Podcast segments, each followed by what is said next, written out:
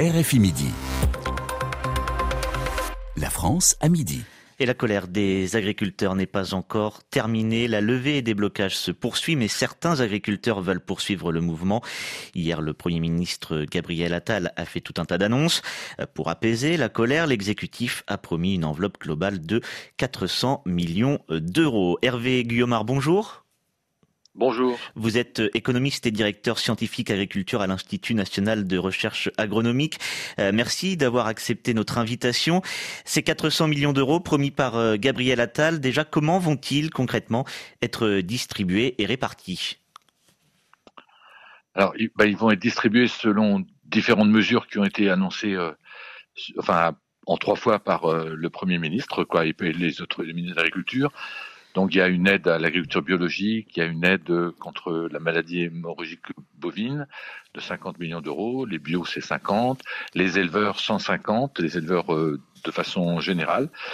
Et il y a d'autres mesures des, aides pour l'installation, il y a aussi les aides pour les agriculteurs bretons qui ont, qui ont fait face à la, à la tempête.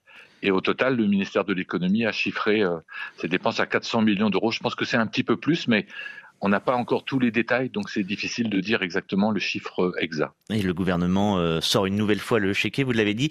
Euh, qui va payer et financer ces 400 millions d'euros? Bah, le budget de l'État. Euh, le, ministre de l'économie et des finances avait annoncé qu'il souhaitait en fait faire des économies budgétaires à 12 milliards d'euros.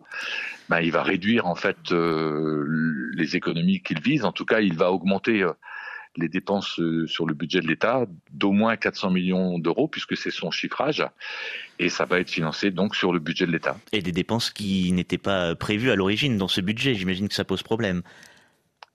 Bah, c'est des dépenses qui n'étaient pas prévues, comme vous dites, quoi. Et du coup, la, question, c'est euh, bah, vous allez augmenter le déficit budgétaire pour pouvoir financer euh, ces dépenses-là, parce que vous n'allez pas augmenter les, prélèvements, donc les recettes de l'État, enfin je pense pas. Et donc ça va se financer en fait par l'emprunt augmenté que va faire l'État.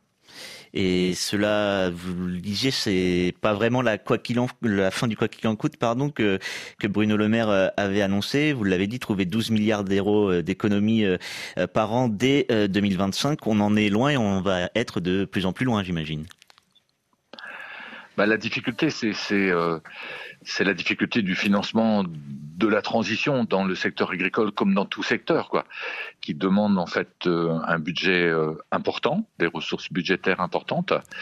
Et, et, simultanément, il y a une demande de mettre fin, au, comme vous le dites, au, quoi qu'il en coûte que l'on avait mis en œuvre, quoi. Alors qu'en fait, les conséquences de la guerre en Ukraine se voit toujours en fait euh, sur l'ensemble des économies, sur les consommateurs, etc., sur les entreprises, et qu'il y a aussi, euh, disons, des tensions mondiales augmenter aussi au niveau de la planète. Et donc la difficulté, elle est d'arriver à financer la transition tout en faisant face à la situation de la conjoncture que l'on connaît aujourd'hui. Alors on va y revenir. Ces 400 millions donc euh, qui n'étaient pas prévus dans le budget d'État, c'est une grosse dépense. Est-ce que cela, néanmoins, pardon, cela, euh, c'est suffisant pour euh, relancer le secteur agricole en France? Ben, la, question de la relance. Là, aujourd'hui, il y avait, il y a une crise dans, en, sur l'agriculture française, comme des autres pays européens. Hein. Euh, et donc, on répond à la crise par des mesures d'urgence, et c'est sans doute nécessaire pour faire face à cette crise. Ça ne règle pas le problème structurel, qui est celui en fait de la transition de nos systèmes agricoles et alimentaires, en particulier leur décarbonation, comme dans, aussi dans tout secteur, qui nécessite des ressources. Et donc, il faudra très très rapidement analyser comment on peut assurer cette transition et financer cette transition. Dit autrement, les mesures répondent à l'urgence, elles ne règlent pas le problème structurel de long terme de la transition du système agricole et agroalimentaire. Alors à l'échelle internationale, euh, hier, la directrice générale du Fonds monétaire international assurait comprendre les difficultés des agriculteurs. Euh, Kristalina Georgieva, qui s'est aussi inquiétée de voir les gouvernements prolonger euh, ces aides. Pourquoi celles-ci inquiètent-elles les, grandes organisations financières internationales comme le, comme le FMI bah, L'inquiétude en fait du, du, FMI et, des institutions de façon générale, c'est elles, savent, et tout le monde sait, que la transition des, économies mondiales va requérir des ressources budgétaires.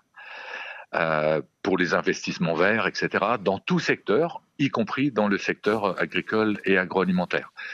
Et donc, si vous réduisez en fait euh, par l'augmentation des dépenses de 400 millions ici nous, euh, les marges de manœuvre des gouvernements, ce sera autant de moins qu'il sera possible de faire au titre de la transition, des investissements verts, de la décarbonation, etc. Et l'inquiétude en fait euh, du FMI, c'est cette inquiétude-là c'est de dire je n'aurai pas les ressources budgétaires suffisantes pour financer la transition. Ceci étant, quand je regarde les déclarations du FMI, elle comprend les agriculteurs, s'inquiète du long terme, mais n'a pas non plus vraiment de solution à proposer pour dire comment je résous les deux, quoi. Et c'est la difficulté de l'équation. Et justement, j'allais y venir, on est aujourd'hui dans une équation insoluble, donc entre ce besoin de consolidation euh, budgétaire pour les États et le soutien euh, nécessaire également à certaines filières comme l'agriculture. Bah, oui, et en, plus, en ajoutant un point, je pense que le FMI a aussi la, la crainte, même si c'est pas dit explicitement dans leurs propos, de de voir un peu une contagion peut-être à d'autres secteurs qui demanderaient aussi légitimement des soutiens faisant face à des difficultés économiques, quoi, en France comme dans d'autres pays. Et donc, elle a un peu peut-être peur de cet effet boule de neige que des aides euh, d'urgence accordée au secteur agricole soit aussi demain accordée à d'autres secteurs, augmentant aussi les besoins budgétaires, augmentant du coup les déficits budgétaires de, des États, etc.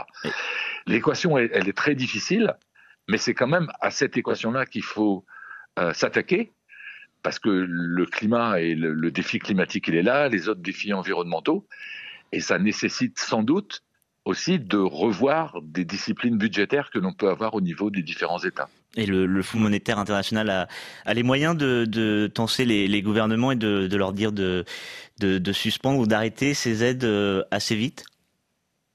Non, je, bah, de toute façon, non, pas, pas, pas, strictement en fait dans le cas de la France. Le FMI peut intervenir surtout dans des pays où il intervient de façon plus importante. Le risque que l'on peut voir en France, c'est un, une augmentation en fait euh, des déficits, donc du poids de la dette, dans un contexte où les taux d'intérêt sont déjà élevés et donc qui, qui, peuvent concourir à renchérir le poids de la dette, non seulement au niveau absolu, mais aussi dans le charge de la dette, y compris aussi avec des menaces possibles de dégradation de la note de la France, quoi, ou d'autres États, qui feraient que vous allez encore augmenter euh, les taux auxquels vous allez pouvoir emprunter sur les marchés financiers. Et c'est aussi cet effet boule de neige là, négatif, qu'il faut essayer de contrecarrer. Hervé Guillaume, économiste et directeur scientifique à l'INRA, merci d'avoir accepté notre invitation et d'avoir été notre invité ce midi. RFI Midi.